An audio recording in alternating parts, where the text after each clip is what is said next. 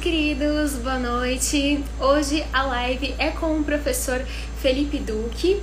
A gente vai falar hoje sobre quais foram as estratégias, quais foram os métodos de estudos que ele utilizou para conseguir a aprovação tão rápido na Procuradoria da Fazenda Nacional. Se vocês acham que eu passei muito rápido na Procuradoria, é porque vocês não conhecem a história do professor Felipe Duque, que passou com uma idade extremamente nova, né? E olá pessoal, como estão? Vamos entrando? Tudo bem? Então, eu vou esperar entrar um pouco mais de gente e eu já vou mandar aqui no aviãozinho pro pessoal para poder ir chamando. Então, aproveitem para mandar para galera que possa estar aí nessa caminhada para concurso público para a gente começar a nossa conversa de hoje. Deixa eu só mandar para mais um pessoal aqui.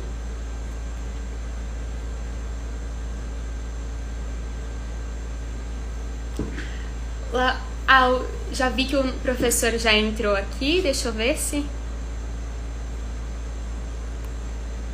aparece alguma aqui. Deixa eu enviar.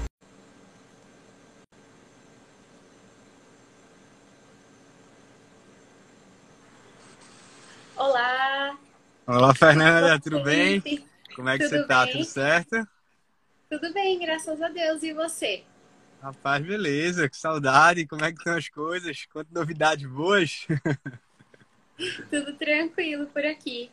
Beleza. Tá arrasando o direito constitucional. Você, tô acompanhando aqui na telinha. Muitas Obrigada. aulas, muito conteúdo bacana. Parabéns, viu? Porque isso aí é, são poucas pessoas de bom coração que fazem isso que você tá fazendo. Então, legal ver você desenvolvendo esse dom. Imagina, eu que agradeço de você ter aceitado o convite e também porque o, você é uma grande inspiração, né? Não só por ser professor, por ser também é, procurador da Fazenda Nacional, assim como eu, mas também por ter um dom da palavra tão diferenciado. Acho os seus posts incríveis. É, você tem um dom da palavra que eu acho maravilhoso, então quero agradecer por você ter aceitado o convite de estar aqui com a gente hoje. Ô, Fernanda, que nada. Vamos. Sou seu colega, né? Admiração aqui, a gente lá do. Tá todo mundo junto na procuradoria e, e só de ver, assim, alguma forma de tentar passar algum conhecimento, tentar somar na vida do outro, eu acho que talvez essa seja uma missão, né? Seja um desafio. Então, a gente vai tentando somar aqui ali um pouquinho, um tiquinho, né? Acho que esse pouquinho, de alguma maneira, faça as pessoas caminharem. Acho que a gente fica um pouco feliz. Acho que é isso. E como é que é o nosso bate-papo hoje? Qual é o nosso, desafio hoje aqui?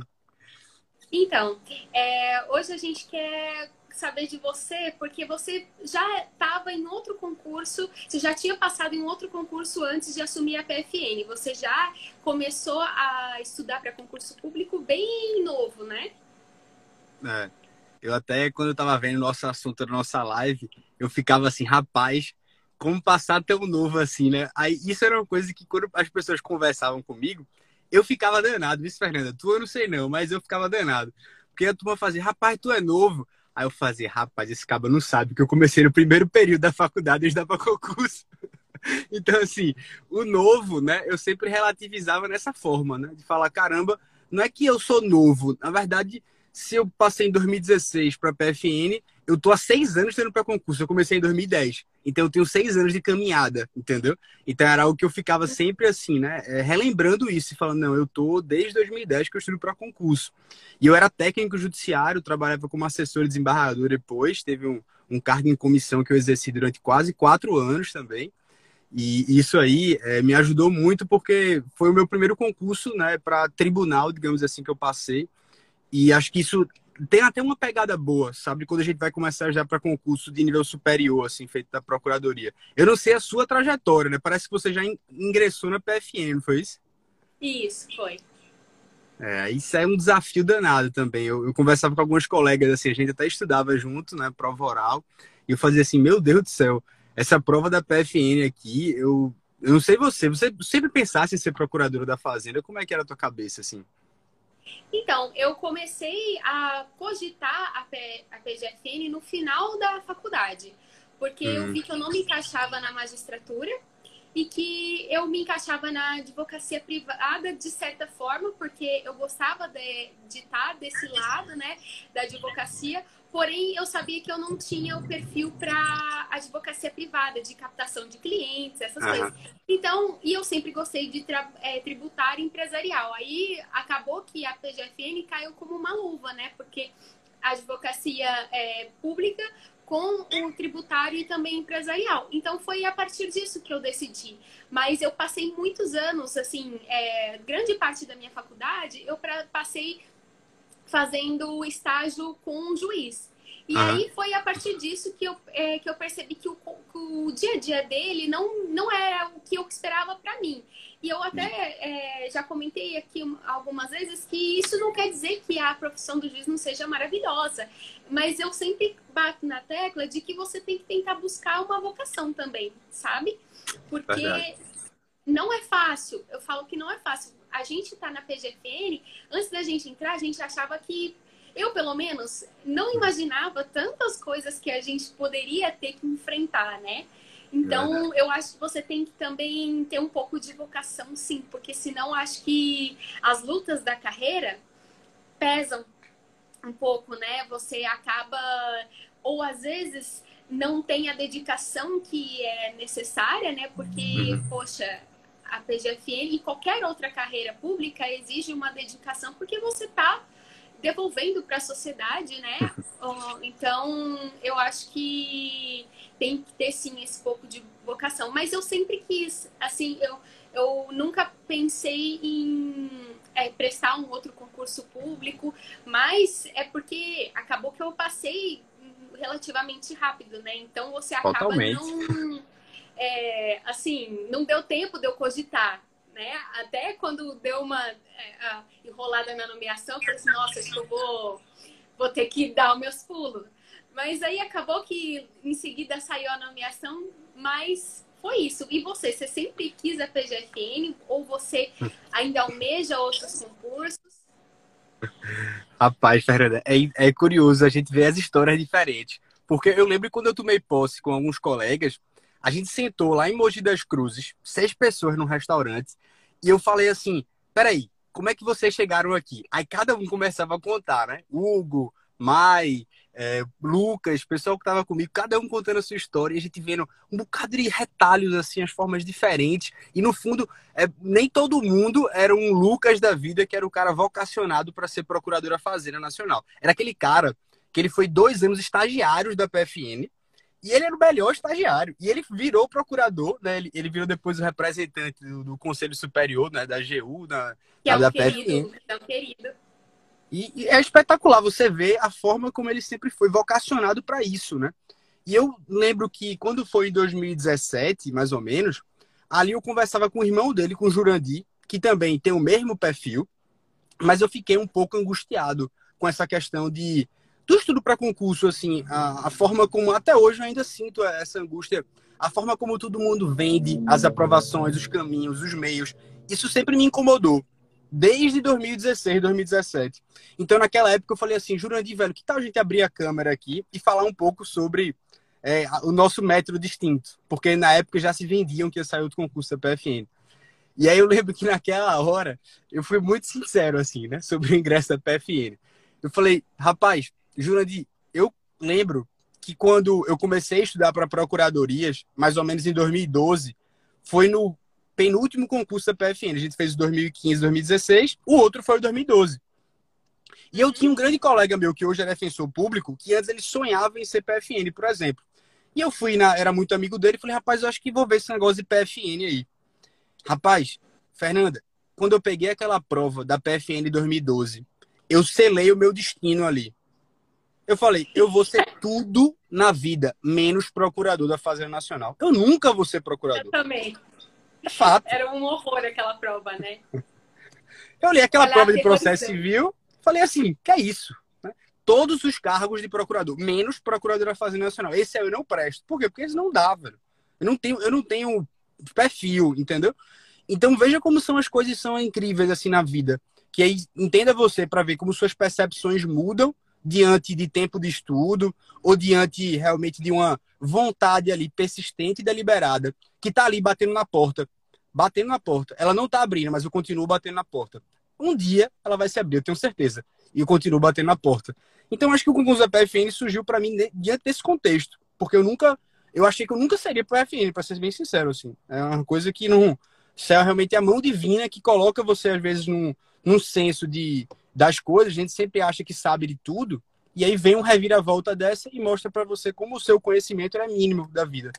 Então hoje eu só tenho a agradecer a Deus porque eu não, nunca nasci para ser PFN, se eu poderia dizer, nem eu pensava nisso. Né?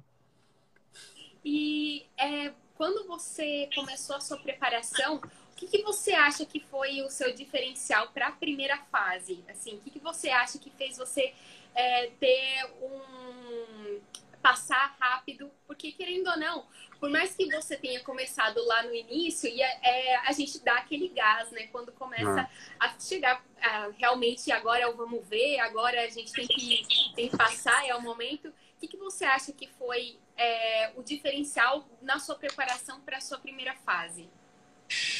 Rapaz, foi juntou tanta coisa na vida assim. Mas eu acho que na primeira fase, não sei para você, né? É, eu, eu tinha um senso de, de mesclar muito em forma de estudar, né?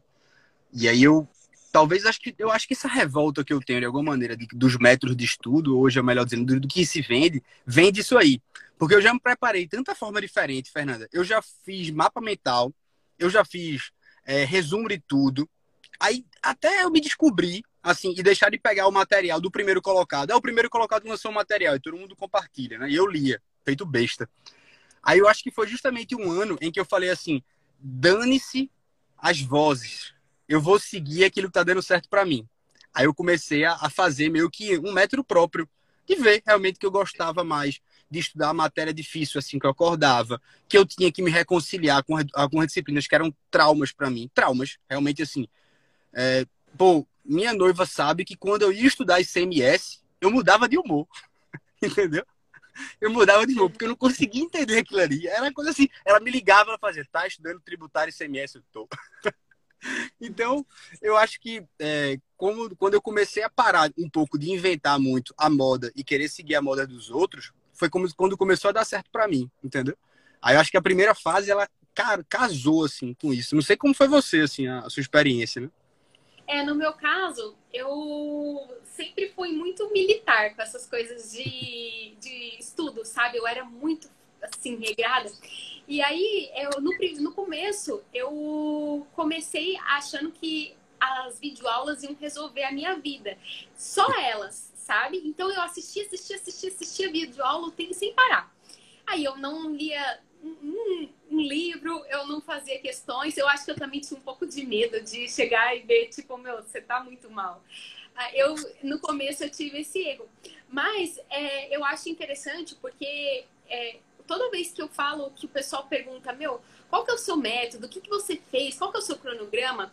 Eu sempre digo, isso é muito pessoal, porque a pessoa ela só consegue absorver o conteúdo de acordo com como ela é tem pessoas que são visuais, tem pessoas que são auditivas, então você precisa é, pegar mais algum, é, escutar mais a aula do que ficar lendo.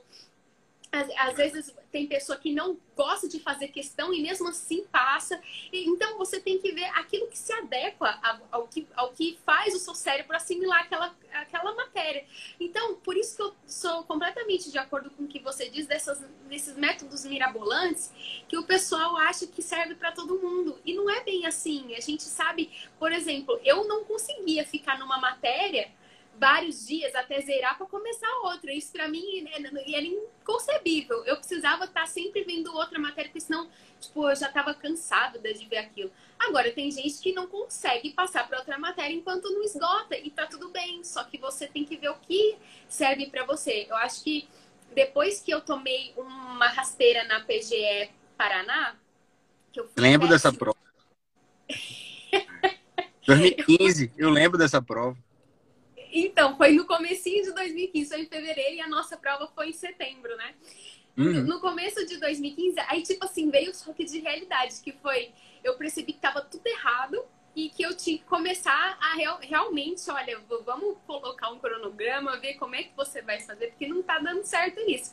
E aí você vai adaptando, vai colocando e fazendo da forma certa o que serve para você e também pelo fato assim de eu, de eu já ter é, prestado um vestibular e assim a gente que presta vestibular principalmente para essas universidades que é um, um, tipo super difícil de entrar você já tem um método que você sabe que funciona para você então acho que isso me facilitou um pouco porque ah. eu já tinha um, um, método mas ao mesmo tempo eu acho que esse questão das videoaulas eu tava tanto na afobação de que era o tempo todo, vai sair o edital, vai sair o edital. Eu falei assim, não, eu vou assistir o máximo de porque pelo menos eu, eu vou na, na prova, eu sei que eu vi qualquer coisa, sabe? Mas eu acho que, assim, era preferível eu ter lido um, uma doutrina só e ter pelo menos conseguido uma pontuação boa em, sei lá, constitucional, tributário, do que ir do jeito que eu tava. Que, tipo, sabe, você vai catando e aí no fim você faz uma questão de cada matéria, tava desse tipo.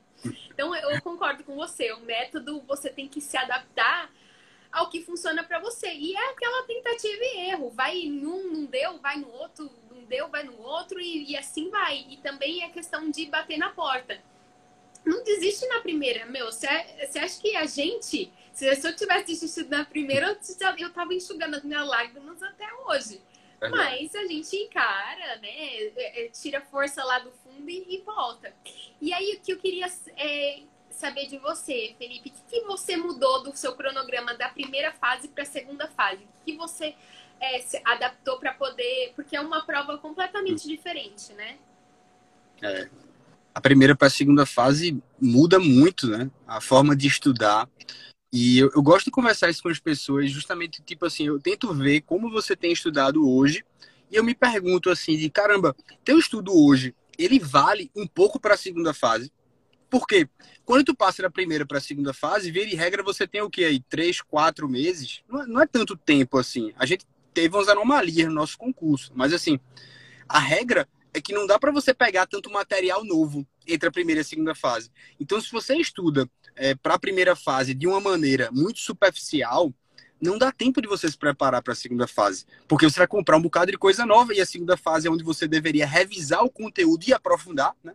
Então, por exemplo, se eu tinha uma dificuldade com impostos federais, aí foi onde eu entrei, impostos federais de cabeça. Foi onde eu li o livro do Paulser de contribuições e vi que tributário não era para mim mesmo, né? Porque eu li aquele livro, todo mundo adorava, amava, e eu não entendia nada. Era assim. Eu gostava daquela. Inclusive, você tem um curso de execução fiscal, do execução fiscal aplicada. Sim, sim. Livro muito bom de Arthur Moura, né? E eu acho que tem alguns livros que até isso é interessante. Na segunda fase, todo mundo diz, ah, tem que ler esse livro. Aí você vai lá, lê o danado do livro e ganha um atestado de burro. Que eu ganhei um atestado de burro ali. Porque era João Pedro, era Clarissa, todo mundo falando bem do livro do cara. Quando eu leio o livro do cara a primeira vez, eu falo, rapaz, se eu tinha certeza que a PFN não era para mim, ela não é mesmo. Porque eu caí de paraquedas nessa segunda fase, entendeu? Só que aí tantas coisas vão somando, né? Porque eu acho que para a segunda fase tem muito aquele feeling também, que é você olha assim e fala, caramba, esse julgamento aqui, ele tem uma cara de procurador e cara de dia a dia. E aí o fato de eu estar trabalhando no tribunal me dava uma sensação dessa, de você olhar para algumas coisas e falar assim, bicho, eu vou ler o inteiro teu desse julgamento. Eu não vou ler uma página, duas, eu vou ler o voto todo. Então, antes da segunda fase, eu lembro muito bem que eu peguei assim uns 15, 20 julgados que eu gostava, que eu adorava, e li antes de entrar para a prova de segunda fase, Fernanda. Bicho, parece que foi coisa divina, assim. Porque eu tinha lido 15 páginas do voto, e quando eu abri a página da segunda fase, tinha lá, fale sobre o protesto do CDA. Eu tinha acabado de ler às 4 horas da manhã o voto todo, as 15 páginas. Eu olhei assim e falei, meu Deus do céu, se realmente isso aqui não é mão divina, eu acho que não sei o que eu não posso nunca mais te negar. Porque eu, eu, eu via as 30 linhas e falava, isso aqui é pouco para eu escrever. Mas devido a esses certos acontecimentos, entendeu? Eu até desabafei um dia desse que eu falava de contribuições, que era uma coisa que não era para mim, não era para mim, não era para mim, não consegui entender Leandro Pause. Mas perceba, se eu tivesse parado de estudar na primeira impressão, eu ia me lascar, me ferrar, porque quando caiu na prova da segunda fase, uma discursiva de contribuições. Então veja se não são sinais, às vezes, de coisas que a gente bota uma resistência ali, mas a gente precisa vencer essa resistência. Porque tem algum é. sinal, velho. Tem algum sinal ali. É para você continuar. E, aí, eu, eu tenho que é copiosamente isso aí na prova. Chorei copiosamente, assim. De hora que eu parei. Não acredito. Assim, meu Deus do céu. Me dá um, uma, uma tranquilidade para eu escrever, porque eu tô assim, incrédulo com os sinais que a, a vida vai nos dando, né? Não, e não sei se você leu Ricardo Alexandre, você chegou a ler o, o livro dele? Uhum. E aí, eu não sei se você se recorda que no nosso parecer era um dos créditos, ele tinha decaído, né? É. Salvo engano. Eu não lembro se era prescrição ou decadência, eu já não me recordo mais. Acho que era decaiu, não, não vou me isso, recordar. Isso. Aí, eu lembro que eu estudei pelo Ricardo Alexandre para a segunda fase, porque eu acho que o livro dele era mais aprofundado, o Paulsen também. E eu não vou me recordar a execução fiscal aplicada, eu não vou me recordar os outros. Eu só sei que tinha um parágrafo, um parágrafo do Ricardo Alexandre que falava assim: é, o é, STJ, qual que é? é um, um, tribunal superior, não vou lembrar agora, adota os, adotava o 5 mais 5. Uhum. E é, não se adota mais. Porém, se você estiver numa prova da PGFN, você vai jurar de pé junto que é o 5 mais 5. Não interessa, você tem que uhum. pegar essa tese. E aí, eu não tinha é, feito a revisão dessa parte. Eu só que eu lembrava um resquício, assim, mas eu pensava, eu falei assim, gente, não é possível, porque uma das alternativas, é, uma das questões era primeiro era se estava decaído, se não caiu, e se e se não decaiu ou decaiu, qual que era a providência. Aí uhum. eu falei assim, bom, se o débito A decaiu e o débito B também decaiu, poxa, por que, que ele ia falar que é para ter providências, porque já entraram com a execução fiscal. Eu lembro que o procurador já tinha ajuizado a execução fiscal. Falei, mas qual que é a providência? Porque ele não ia jogar essa providência aqui do nada, né? Então, acho que a gente tem que ter um pouco dessa malícia também na hora da prova. Aí eu pensei, eu acho que a gente precisa é, arrumar uma decadência, que eu acho que é a decadência, porque se não teve a decadência, não tem outra providência para eu falar que precisa tomar aqui. O quê? Dar prosseguimento à execução fiscal? Né? Uhum. Não, não tinha mais muito que estava falando ali na, no parecer para a gente poder entender qual era a outra providência, né? Aí eu falei assim, bom, esse B eu acho que decaiu. E aí eu assumi essa e foi. Eu, eu lembro que o pessoal foi bem carrasco na correção do parecer. Isso. Foi bem, bem triste, assim. Mas é, depois realmente a a banca acolheu, né, que o B tinha decaído, mas eu acho que assim é interessante porque a prova mostrou muito do que a PGFN está hoje, né? Tipo, meu, se a gente está diante de uma situação que realmente não é, é ganho, poxa, para que, que você vai ficar ali insistindo num trabalho que não vai te trazer frutos e que eventualmente pode até vir a, vir a trazer um prejuízo para a PGFN, para os cofres públicos, né?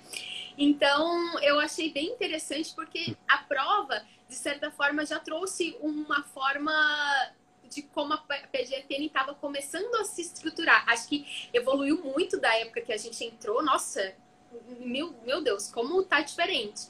Mas o concurso já deu essa, essa alterada aí, porque tempos atrás era defender o crédito público, doa quem doer, né? Não interessa qual o argumento que a gente vai ter que pegar. Então, é, eu, essa segunda fase, para mim, realmente, eu também dei, um, dei uma aprofundada, mas foi uma providência divina também, porque se eu tivesse lido aquele, aquele parágrafo do Ricardo Alexandre um dia antes, eu ia colocar na minha cabeça que eu tinha que defender aquele crédito do a quem doer, né? Infelizmente não era. E assim, todo o meu respeito ao doutrinador, acho que ele é maravilhoso, mas nesse ponto aí, se eu tivesse lido, não teria me favorecido muito, não. E qual fase que você achou que foi mais desafiadora para você? A fase que eu achei mais difícil é, desaf... é que foi o mais, mais desafio, assim, das três. Sim.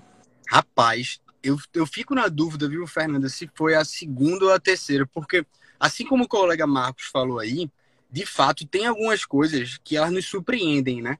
É, veja, a prova da PFN ela não se resume a uma prova. São meio que três provas discursivas, digamos assim, né? Você tem um parecer, você tem uma peça e você tem uma questão discursiva, ou seja, são três é, provas diferentes de cinco, seis laudas, e ainda além disso, você tem umas três, quatro questões discursivas em três dias distintos, assim, em três momentos distintos. E eu chorei em alguns momentos, claro, não na prova da PFN, que era uma insegurança tremenda se eu iria passar, porque eu via isso, era um sinal, mas por outro lado, eu olhava para as questões e fazia, meu Deus do céu, questão de penal.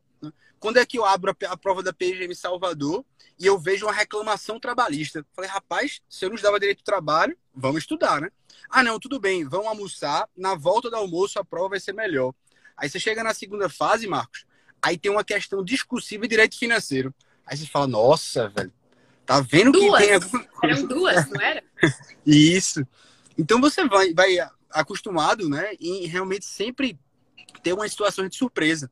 Mas aí você vai se preparar também para como fazer provas sem saber. Ou melhor dizendo, não é sem saber, mas com o imprevisível, lidar com o imprevisível. A prova oral ela foi um grande desafio para mim, porque eu ficava meio que assim, caramba, vamos falar 10 minutos sobre cada disciplina. Você vê provas da magistratura, de todo lugar. Você tem lá, sei lá, 20 minutos e eu já fiz prova da Defensoria Pública de Pernambuco, do SESP, prova oral. E eu tinha, sei lá, 20 minutos para quatro disciplinas. Falei, ótimo. Quem fez a prova da PFN, de 10 minutos por matéria, né? Isso aqui eu, eu seguro, né? Mas eu acredito que a segunda fase acho que foi mais difícil para mim do que a prova oral. Eu tenho, eu tenho minhas dúvidas, mas a prova oral ela coloca um temor muito grande, né? Então, assim, sei lá, 10 matérias, quase 10 matérias, 10 minutos cada matéria. Você fazia a prova, voltava para o Big Brother lá, confinava e fazia a prova é. de novo. Né? Então, eu Não, fico na e... dúvida hoje quais são a, a que eu achei mais difícil e você. Eu lembro que na. Eu acho. Eu não, assim, a que eu mais me abalou emocionalmente foi a prova oral, com certeza absoluta. Uhum. Por mais que eu me sentisse muito mais preparada na prova oral. Acho que foi a, a, também a gente ficou, sei lá quantos meses se preparando para essa prova, né? Então, eu me sentia preparada. Só que no dia, à noite, nossa, eu não conseguia dormir de jeito nenhum. Eu falava, meu Deus, vai me dar um ciricutico nessa prova amanhã. O povo vai falar, pode ir embora, que você não consegue nem sentar na cadeira. Você tá passando vergonha aqui, né? Aí, é, eu, o que eu senti é que foi uma, uma prova assim que me desafiou mais emocionalmente, mas na na hora assim, tipo, das questões, eu acho que eu consegui me neutralizar assim meu nervosismo uhum. e foi bem. Só que eu levei uma do primeiro examinador de processo civil, foi a minha primeira é, banca. E assim, e eu, foi engraçado porque até assim, depois que eu saí da prova, acho que eu tava tão confiante que eu achei que eu tinha ido bem. No fim, foi uma das minhas menores notas, mas tudo bem, né? É, o importante é, tipo, você manter a sanidade. Porque você imagina, você entra numa banca e você já leva uma, é, sabe, um rodo na primeira, isso te abala para as próximas, né? Então eu, eu pensei assim, ah, não foi maravilhoso, mas também não foi ruim. Então vamos que vamos, né? Aí eu, eu lembro que era uma questão sobre denunciação da LID. E aí, é, ele tava, pediu para eu comentar sobre denunciação da LID e eu tava lá, né? Falando, falando, falando, falando, falando, esperando ele não me interromper para não trazer nenhuma surpresinha, né? Uhum. Até que ele pegou e falou assim: Mas é, forma uma segunda. É uma segunda ação ou é, não é uma segunda ação, a denunciação da LID? A gente tem uhum. a formação de uma outra ação ou não? Aí, a louca aqui, né? Eu, eu, tipo, sabe quando você se desestabiliza e a informação não chega na cabeça? Aí eu falei, aí a louca falou que não formava uma outra ação, que era uma nova lead. era uma dentro Acontece. Aí, o, aí ele pegou e falou assim: Ah, é? Então me conceitue a ação. Aí eu já sabia que eu tinha me ferrado, né?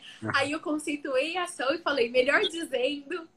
Boa. Nova... Só que assim, o cara já sabia que, tipo, que eu. Uhum. É, ele me deu a, a, dica. Ele poderia ter me deixado lá falando. Pelo menos ele me, é, me deu uma chance de corrigir. Mas acho que foi assim, eu achei coerente a minha nota. Agora, tem umas que é muito engraçada. A minha banca de constitucional, eu achei que eu tinha arrasado, eu, eu achei que eu tinha ido bem. E a pessoa tá sorrindo, o examinador tá é. sorrindo para você, e aí você acha, nossa, tá, tá maravilhoso, né? Tô indo super bem.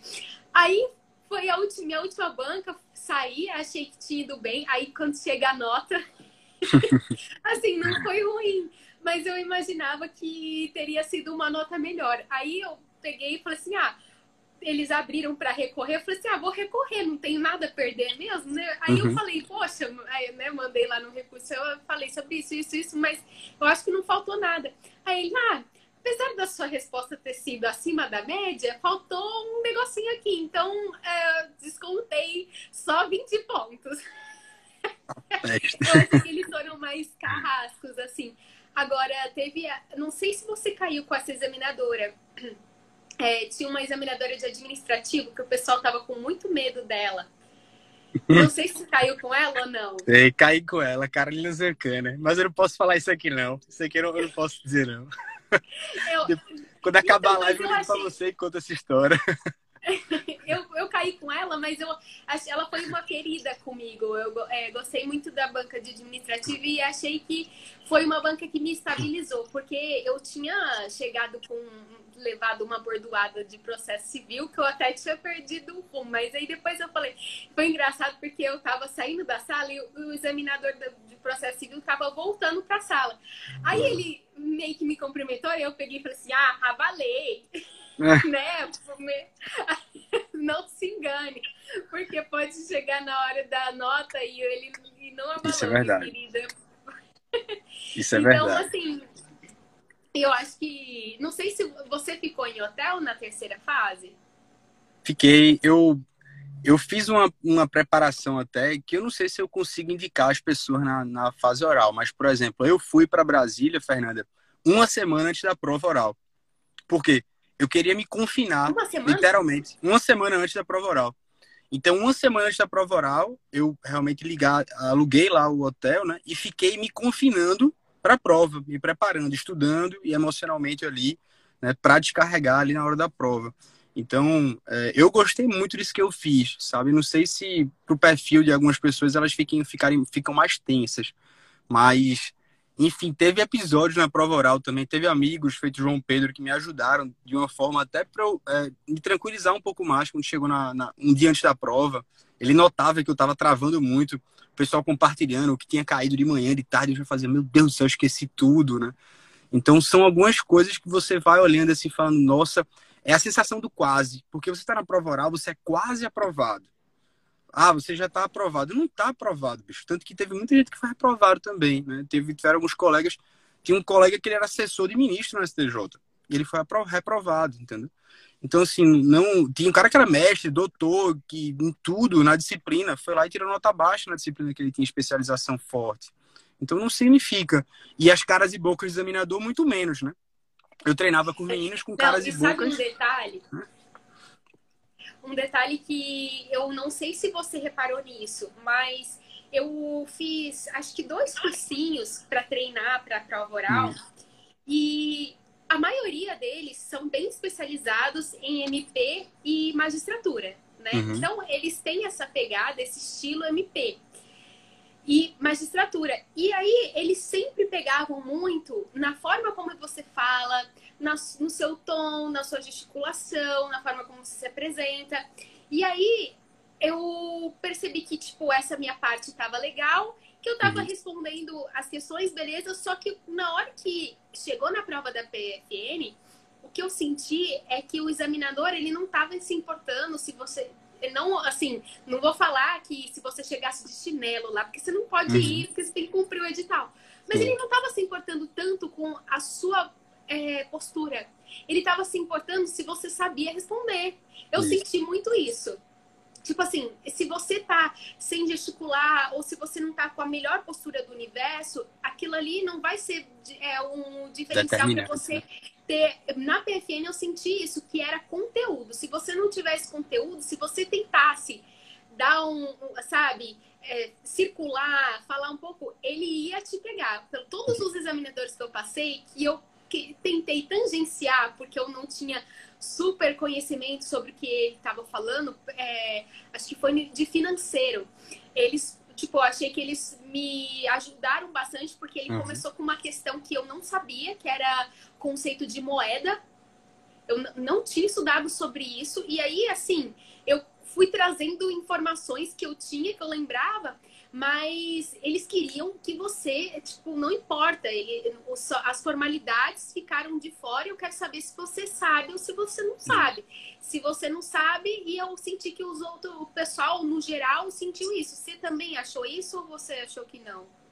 Não, eu acho que houve isso com certeza, tá? É, variava realmente conforme as bancas, mas eu acho que o espírito no fundo era esse, era do conteúdo, né? É uma fase que a gente pretende ali passar o máximo de conteúdo e algo que também, assim, eu confesso que quando eu, eu vi os cursos falando, ninguém falava disso. Mas era o estado de espírito. Eu tava ali fazendo uma prova oral e o cara, meu irmão, eu tava muito feliz, pô. Eu tava fazendo uma prova oral, entendeu? Então, aquele dia ali perante o examinador é um dia de realização na sua vida. Então, você tem que estar, de alguma maneira, eufórico mesmo, feliz e falar assim, é, tem que estar explicando para ele que aquele dia vai ser um dia inesquecível na sua vida. Então, a, a posição de quem está ali, plenamente realizado, feliz e grato por estar tá ali, entendeu? Então, isso já te tira até de uma posição um pouco mais do cara que tá ali, caiu de paraquedas. Não, velho, eu, olha, eu, eu, eu, eu expressava isso para eles. Irmão, eu sinto muito feliz. Aquele lugar que eu mais desejei. O sonho da minha vida está aqui, velho. E você fala isso com os olhos. Você não precisa expressar isso. Você fala isso com seu sorriso. E aí isso também vai tomando conta daquele, aquela euforia de quem tá ali realmente plenamente feliz. E não quer que nada dê errado. E, e mesmo que dê errado, você vai fazer como se tivesse certo. Você vai falar como se tivesse certo. Eu lembrava um dia antes da prova, eu pensei assim, falei assim, quer saber? Amanhã eu sou o melhor ator do mundo. Tudo que eu falar está certo. Então pronto, isso me destravava, entendeu? Eu vou mostrar né, todos os meus dentes aqui, de alguma maneira. Eu vou mostrar que eu estou aqui. Uhum. Isso é um estado de espírito. É, é bom levar isso também para a prova, né? É, meu pai falava assim, é, eu tava tão nervosa antes, eu liguei para os meus pais um dia antes da prova, falei, pai, eu acho que eu não vou conseguir sair da cama. Não, nada vai me tirar daqui, eu vou passar uma vergonha, eu tô passando mal. Aí meu pai me ligou e meu pai é muito prático, né? Ele é de exatas, então para ele não tem conversa, sabe? É, é, não é, não é. E aí ele falava assim: para de ser louca, você é, tipo, você já é advogada e os caras que estão lá te examinando, eles comem arroz com feijão assim como você come arroz com feijão. É uma pessoa, não é um ser fora do, do normal, não é extraterrestre.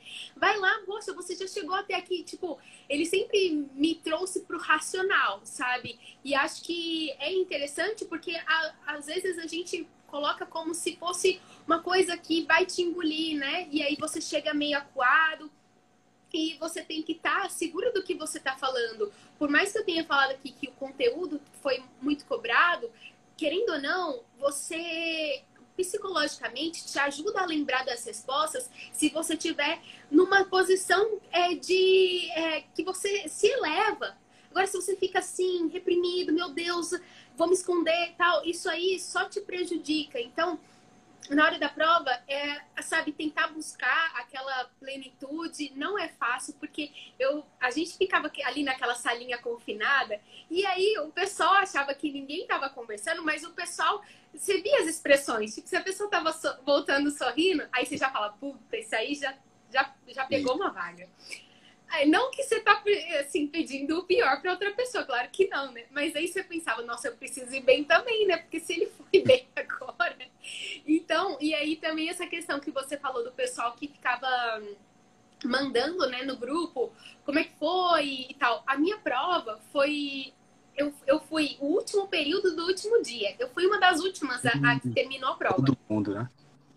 Então eu já tinha passado uma galera. E aí eu tava. Às vezes eu tava num dia assim que eu me propunha estudar XYZ. Aí eu abri o grupo do WhatsApp e eu falava, meu Deus, deixa eu mudar aqui. que isso aqui eu não vi, isso aqui eu acho que eu tenho que alterar. Porque, e aí o que acontece? Você acaba se desestabilizando. Fica uma loucura, né? O grupo uhum. era uma coisa assim que você ficava, será que será que eu vou conseguir? Será que eu não vou conseguir? Esse examinador aí, esse examinador parece que é mais tranquilo. Então, eu acho que hoje uma coisa que eu faria de diferente era me afastar um pouco, sabe, dessas conversas, porque é, às vezes a gente fica muito no se alterando por causa disso. Sim. E no fim das contas, na hora ali da, da, das questões, acho que não caiu nada. do, que, do que eles tinham falado. Quando ele falou dessa questão da moeda, eu falei assim: nossa, vai perguntar de bitcoins, porque todo mundo tava falando no grupo uhum. estavam perguntando de bitcoin. Aí eu tentava puxar para bitcoins, que era um negócio que o pessoal tinha falado, eu estudei. Uhum. Aí o cara me puxava pro. porque ele queria que eu falasse. Então, assim, é. não tinha jeito. Você tinha que falar o que era para falar e, e o que, que a, a Letícia falou? Vocês usavam redes sociais durante a sua preparação? Olha, eu não usei muito, porque, para ser sincera, em 2015 o Instagram estava iniciando. O Facebook que ainda estava um pouco assim, mas eu não usei tanto. Eu é, usava mais o Facebook para ver o que, que o pessoal estava querendo levar para a segunda fase, tipo assim, um Vadimeco, qual que era o Vadimeco que o pessoal entendia que era o melhor. Mas tirando isso, você usou rede social? Eu acho que eu usava mais o Instagram, né, para acompanhar alguns professores ou algumas pessoas que colocavam algum conteúdo. Mas eu era muito seletivo, viu, Letícia, nisso, assim. E não, não. Eu acho que é uma coisa muito importante, por, justamente para você saber, né, é, quais são aqueles tipos de perfis que só te deixam mais inquieta, mais angustiada. E de fato não, não trazem informações novas. Então acho que até eu usava, mas eu, eu era muito comedido, né, para tentar sempre rapaz, isso aqui é um gatilho para mim. Não, vou não, tô fora. Não vejo mais esse tipo de notícia. Então, deixa pra lá. As pessoas depois me atualizavam das fofocas, do que acontecia, mas eu não buscava informação, não. É, ainda mais nosso concurso que teve tantas adversidades, né? Suspensão, não sei o quê. Eu acho que eu, eu comento, não sei se ainda existe aquilo, aquele correio web ainda existe aquilo? Existe, ainda existe. Uhum. Gente, você lembra que era um terrorismo imenso naquele é naquele correio web. Eu falava, gente, e aí no fim das contas, você vê que a pessoa que tá ali se passando por, sei lá, tinha uma pessoa lá que era, se passava por, de dentro da banca, da ISAF que era um entendedor. Aí eu, tudo que ele falava lá era, uma, era um terrorismo. Eu falava, meu Deus, vai acabar o concurso, não sei o quê. Aí depois, no fim, a pessoa nem era, você nem sabe de onde vem a informação, então você precisa saber dar uma filtrada, porque você não sabe quem está do outro lado. Agora, se você utiliza ao, ao seu favor, que é você seguir pessoas que te tragam um conteúdo legal, de motivacional, de um conteúdo para você levar para tua prova, isso é excelente. Mas aquilo que te desestabiliza emocionalmente não vale a pena, porque, poxa, já basta a gente, né? Você ainda ficar procurando. É, vocês fizeram cursinhos para todas as fases?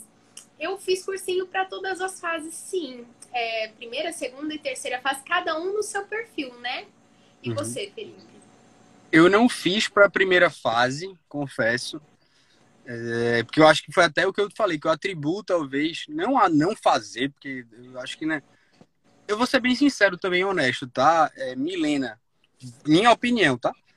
Eu não atribuo sucesso ou insucesso a um cursinho, mas eu acho que quando a pessoa tem um discernimento de, de ter a, a consciência que não é o curso também que te passa, porque você tem que saber aproveitar o que é, que é bom, né? Eu tenho deficiência em tributário, então você vai ver uma aula minha, ou você não vai ver, porque você não absorve por vídeo aula, então você não vai ver. Pode ser o melhor professor, você não vai, você vai comprar o livro. E isso é, foi um momento importante de desapego, que eu falei assim, caramba, eu não, eu não posso comprar tudo. Se eu comprar tudo, eu não vou prestar atenção em nada, na verdade. Porque eu tô aqui gritando, Felipe financeiro, Felipe empresarial, gritando, dizendo que eu não consigo absorver, e eu fico lá lendo constitucional, administrativo, tributário, acreditando que é núcleo duro, núcleo duro. Não é núcleo duro, velho. Núcleo duro é o que é ruim para você. O que for deficiência sua é o seu núcleo duro. Isso é o que eu entendo, tá? Não é nada ofensivo ao que se diz, não. Mas é, eu não fiz na primeira fase. Na segunda fase, acho que eu treinei, sim, discursiva com alguém. não lembro se foi curso. E prova oral, eu cheguei a fazer, sim, um curso de prova oral. É, eu... É, realmente, eu acho que é interessante o cursinho, às vezes, para dar um norte, como a Letícia tá, tá falando, de receio de não saber como estudar. É, eu acho que é interessante justamente por isso, para te dar um norte. Isso. Agora, eu acho que você não deve se apegar, porque ali no cursinho, às vezes, você precisa de um complemento, alguma outra, alguma outra coisinha, é, fazer questões. Não, não faça como eu, de achar que você vai passar só com vídeo aula viu? É, é muito, muito diferente. Você precisa de vários complementos e buscar aquilo que você tem a sua fraqueza, como o Felipe falou. Se você já tem uma, uma formação bem legal em constitucional, processo civil, tributário, Isso. que é o núcleo duro de, é, da PGFN, que o pessoal diz, e administrativo também, você tem que buscar financeiro. Porque uma outra coisa importante, pessoal, é, é que você não pode achar que na, sua, na segunda fase que vai ser só o núcleo duro que vai ser pedido, viu? Fiquem espertos, é. porque a nossa segunda fase foi extremamente surpreendente, como o Felipe disse. Por quê? Porque caiu exatamente os que os, os cursinhos não achavam que ia cair. Tipo, todo mundo achava que ia cair um tributário pesadíssimo. E a gente estudando uns casos absurdos lá de tributário. Isso. Falei assim, meu Deus, eu nunca vou dar conta de fazer um negócio desse. Quando eu cheguei, gente, a peça, a peça era um absurdo de processo civil. A, caiu questão de financeiro, que é internacional, público também caiu, Isso. e caiu trabalhista e caiu penal. Então, assim, se você é, ficar só batendo na tecla do núcleo duro, é, você acaba deixando passar essas é, e às vezes caindo em surpresinhas como Isso. essa segunda fase beleza? Felipe, acho que você tem uma missa agora para você ir, né? Nada, tranquilo. A gente tá. Você é, tá... me dá um, um, um, hello aí. Deixa eu ver Não, não, vamos ficar à vontade Estamos... aqui. Se tiver mais perguntas aqui, a gente tá aí para responder, né? Estou Mas no sétimo falou... semestre, ainda tenho medo danado de fazer as provas de, é, devido à fase subjetiva, principalmente cair no, no mesmo final de semana. Ah, sim, é, de fazer várias provas e cair várias segundas fases no mesmo dia, né? É complicado, realmente, é, acontece, principalmente quando a banca ela quer eliminar uma galera, assim, né, para fazer a pessoa se decidir.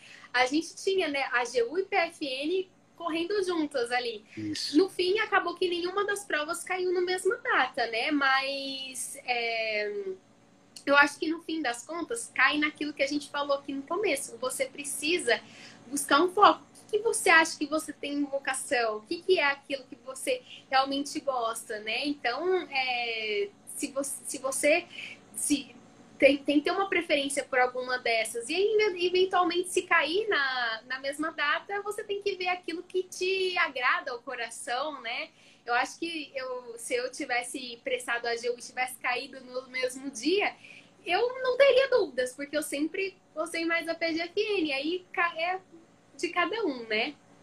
É engraçado isso, viu, Fernanda? Lucas, eu e irmão, a gente, eu e meu irmão, a gente fazia prova para procurador, né? Então a gente dava junto, parceiraço, pô, de um pegar a mão do outro e vamos estudar. Aí o que acontece? A gente passou para PGR Rio Grande do Norte. Eu lembro, foi nossa primeira segunda fase, né? Só que na PGR Rio Grande do Norte é como se tivesse tipo duas segundas fases. Você teve enfim, duas provas discursivas em, em, em períodos distintos. Aí meu irmão, a gente conseguiu passar para PGR Rio Grande do Norte, para a segunda fase. Quando foi no dia da segunda fase da PGR Rio Grande do Norte, era o dia da primeira fase, primeira, da Defensoria Pública de Pernambuco. Meu irmão largou a segunda fase de uma procuradoria para fazer a primeira fase da Defensoria Pública de Pernambuco. Lucas, meu irmão hoje é o defensor mais realizado que eu já vi você não tá entendendo. Ele passou nesse concurso e tudo mais. Mas veja que decisão difícil. Ele nunca tinha jogado para a defensoria. Não era uma coisa que ele almejava, sabe? Ele fez uma troca naquela hora. Então veja também como tem alguns sinais, que é o que Fernanda está dizendo. Isso da, da vocação, isso bater no peito assim. Que é que dá aquele arrepio, aquele calafrio quando você fala. E aí é importante também você sempre fazer a diferença né, do que você idealiza e do que de fato é, né? Se você puder ter a experiência antes, excelente, ótimo, né?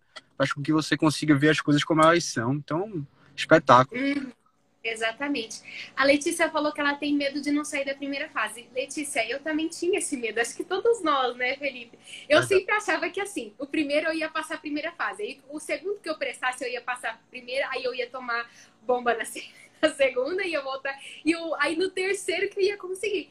Só que assim, eu acho que você tem que se preparar da melhor forma possível e o medo todo mundo tem. Eu acho que você tem que ver também a questão da pressão. Porque tem pessoas que trabalham bem com a pressão, com nervosismo. Eu, por exemplo, quando eu tô no máximo da minha. Mandar um abraço para Pablito aqui, ó, meu amigo do coração. Um beijo, Pablito. Olá. Um abraço, meu irmão. E quando eu tô no máximo da, da pressão, é quando eu vou melhor, assim, sabe? Eu tenho melhores resultados quando eu tô bem pressionada, bem nervosa para a prova. Agora, tem gente que já fica paralisado, que dá branco. Então, é medo todo mundo tem, mas a gente vai com medo mesmo. Ah, por mais que você tenha uma super preparação, e eu acho que para você diminuir o seu medo, você tem que diminuir possíveis surpresas. E as possíveis surpresas você diminui estudando todos os dias, buscando o que, que você pode, se colocando naquela situação daquele dia. Porque eu falo assim, ah, você tem que estar preparado, faz bastante simulados, porque pode ser que no dia você tenha a, a alergia a alguma coisa que você comeu e você não sabia disso. Tem várias coisas que você tem que se colocar para não ter surpresas. E isso diminui o medo, porque você se sente mais preparado e tal. Agora, medo, mesmo preparado, vai ter medo, mas ele fica um pouco menor quando você sabe que você já passou por uma grande caminhada, que você teve um cronograma legal, cumpriu o seu método de estudos. E é isso. E deixa eu ver aqui. É, a Milena perguntou aqui falou que eu, que eu não comecei em Rio Preto, como eu consegui a transferência? Nossa, Milena do céu. Foi uma loucura. Eu comecei em Porto Velho. Aí a gente teve uma remoção porque vieram novos nomeados. Aí eu, com essa nomeação, eu fui removida, consegui ir para Cuiabá. Depois tiveram no... novos nomeados. Aí eu consegui ir para Taubaté. Aí Taubaté a cara do Aí em Taubaté, por coincidência, tinha, tinha um colega meu que acabou vindo para Rio Preto, meio que sem querer. E ele é do Rio, que é perto de Taubaté. Então ele, a gente conseguiu fazer essa permuta. Então foi bem suado, é, não é fácil. Principalmente pessoal do Nordeste, não é fácil conseguir a transferência, mas é, é possível. E eu acho que se eventualmente você cair numa, numa unidade que não seja a melhor, você vai fazer. Se é o, aquilo que você ama, você acaba se adaptando. Eu vejo pessoas que agora, sabe, procuraram o melhor do lugar. É, procuraram se sentir bem no lugar e na unidade que é, que caiu e tá tudo bem, sabe? Se você tá realmente ama o que você faz, você vai acaba se adaptando ao local. Eu, eu digo que o pessoal às vezes fala, ah, Porto Velho não é tão diferente de onde você estava, de São Paulo. Eu falei assim, é, só que eu acho Porto Velho maravilhoso. Eu amei os seis meses que eu passei lá. Por quê? Porque, poxa, eu tomei posse lá, sabe? Assim, a realização do meu sonho. Eu acho que toda vez que eu chegar lá, eu vou me emocionar, sabe? Quando o pessoal novo entrou, eu chorei. Falei assim, poxa, eu tô indo embora, sabe? Então, eu acho que a transferência legal não é fácil, porém, a gente se adapta ao local, né? Deixa eu ver se tem mais alguma pergunta aqui. Só um momento, tá, Fernanda? Rapidinho. Aham. Uhum. É, tem dias que acho que não dou conta de conseguir absorver tudo e sou muito lenta para avançar. Não consigo ser objetiva porque preciso sempre entender tudo. Isso desanima um pouco. Então, é, é Lua, Lua Lima. Então, Lua, é, eu acho que assim, primeiro você tem que entender qual que é o método que você consegue absorver mais. Porque eu tenho até um vídeo no YouTube, do meu canal, que eu falo qual que era o método que serviu para mim. E aí, dá uma olhadinha, vê o que você consegue adaptar. Porque é, a gente acha que fazer uma leitura dinâmica e que isso vai fazer a gente otimizar e vai avançar super rápido eu, eu digo que a gente precisa ler no nosso tempo, para poder ir absorvendo no nosso tempo. Não adianta nada você querer fazer leituras dinâmicas, aquela coisa absurda, se aquilo não absorver. As minhas primeiras leituras de doutrina, para realmente fazer uma base legal para os meus estudos, foi uma leitura calma, uma leitura lenta, sem, sem ficar me pressionando. É claro que você tem que estabelecer objetivos. Poxa, cada dia eu vou ler 50 páginas, 100 páginas, a depender do, do seu cronograma, do, das horas que você tem para você estudar. Mas é, você tem que respeitar o seu tempo de absorção, sim. Porque por mais que seja um pouco mais demorado, você vai conseguir chegar lá da mesma forma.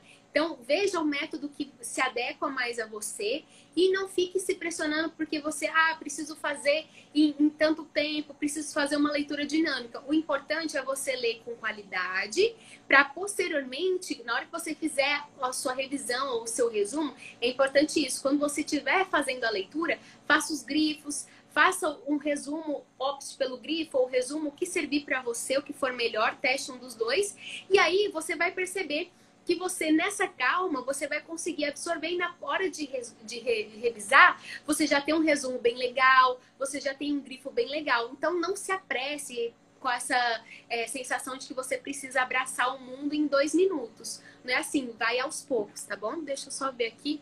Eu acho que Felipe voltou. Deixa eu ver se ele tá aqui. Opa, voltou? Voltamos. Voltei, Fernanda, desculpa. E aí, você tem mais alguma dica, Felipe, que você acha que foi é, para o pessoal que está aí querendo procuradorias ou algum outro concurso também que exige uma preparação é, assim um pouco mais aprofundada, eu acredito, talvez, não sei se é a palavra mais adequada, o que você acha que é de dica para esse pessoal? Eu, eu vou fazer uma sugestão, viu, Fernanda? Fechando aqui, peço desculpas a você. Marília, também minha amiga, boa noite. Quem entrou aqui na, na nossa live, Pablo Stouze, meu irmão entrou aqui, João Duque, né? E eu, eu acho que eu lembrei quando a, a, a Ludmilla, acho que foi Lua Lima, que ela falou sobre essa questão não só do medo, mas dessa dificuldade da absorção de conhecimento, da pressão que a gente se coloca. Olha, eu não sei você, Fernanda, mas por muito tempo eu vi um vídeo de Pablo Stouze que era justamente sobre a blindagem espiritual. Se você colocar no YouTube, coloque Pablo Stouze, blindagem espiritual. Ele falava justamente sobre essa necessidade que a gente tem, como estudante mesmo, de, de não nos sobrecarregarmos com o nosso entorno, de a gente criar realmente como se fosse um manto protetor sobre nós. Toda vez que a gente for estudar, a gente lembrar disso, dessa necessidade, dessa proteção, de agradecer também por esse momento, por, poxa, eu estou podendo estudar aqui, tantas coisas ruins acontecendo, tantos desastres, mas eu continuo confiando que tem algo maior, algo divino. E aí eu vi aquele vídeo, cerca de 10 minutos de Pablo Stose. Na época eu baixava no meu celular o vídeo e eu via quase assim, todo dia, antes de começar a estudar, eu via aquele vídeo. Eu já sabia todas as palavras do vídeo. Você não está entendendo. Mas uhum. aquilo ali era como se fosse um mantra. Era escutando um cara que eu sabia que ele estava falando alguma coisa que eu, naquele momento, eu não entendia. Eu não entendia. Mas depois de um tempo, cada vez mais eu valorizo cada vez mais eu faço como eram sábias aquelas lições. Aquela blindagem espiritual que ele falava. Aquela proteção de tá fazendo o quê? Né? Você só estuda, você não faz mais nada. Né? Aquela proteção que a gente precisa criar. Né? E ao mesmo tempo entregar, né? porque o peso é muito grande quando ele está sobre nós mesmos. Então chega uma hora que ou você entrega, oferece, ou você realmente você fica só cada vez mais sobrecarregado, com mais cobrança. Então, eu deixo esse conselho né, o vídeo do Pablo Stouze que entrou aí, talvez seja um sinal para você. Isso. Gente, a gente vai encerrando, que já está dando quase uma hora da nossa live. Eu quero agradecer a todos que estiveram aqui e agradecer o Felipe que é, teve esse tempinho para conversar com a gente, para passar é, todas essas palavras maravilhosas. Eu falei para vocês que ele é excelente com as palavras e, e é isso. A gente está por aqui. É o Felipe está sempre com um Instagram inspirador. Então, o pessoal que ainda não segue, segue o Felipe lá. E espero que a gente tenha uma próxima oportunidade para a gente conversar. E é isso. Se você quiser falar mais alguma coisinha. Obrigado, Fernanda. Agradeço pelo convite. Isso aqui vai para experiências compartilhadas também. Vou pedir essa, esse favor a você para poder colocar lá também para chegar em mais pessoas. E de alguma maneira a gente deixando a sementinha aí, né? No fundo, no fundo, o que a gente quer, a gente só joga a semente, né? e aí ela frutifique em algum lugar. Basta que uma pessoa fale, poxa, massa, adorei, né? Minha amiga aí do coração, Marília. Então isso, isso nos anima a continuar. Então tomara que você continue também fazendo isso que você está fazendo, divulgando conhecimento, condicional, vida, de alguma maneira aproximando as pessoas. Essa distância que a gente tem tão grande de aprovação, a gente chega aqui e fala, não, velho, ela é essa aqui, né? E eu senti isso também, eu senti esse medo também, mas foi com medo e vai. Quem sabe mesmo. você também vai chegar lá do mesmo jeito. Então, obrigada a você pelo convite, minha amiga, viu? Eu que agradeço. Um beijo, pessoal. Um beijo, Felipe, e até a próxima. Valeu, Fernando. Um beijo. Tchau, tchau.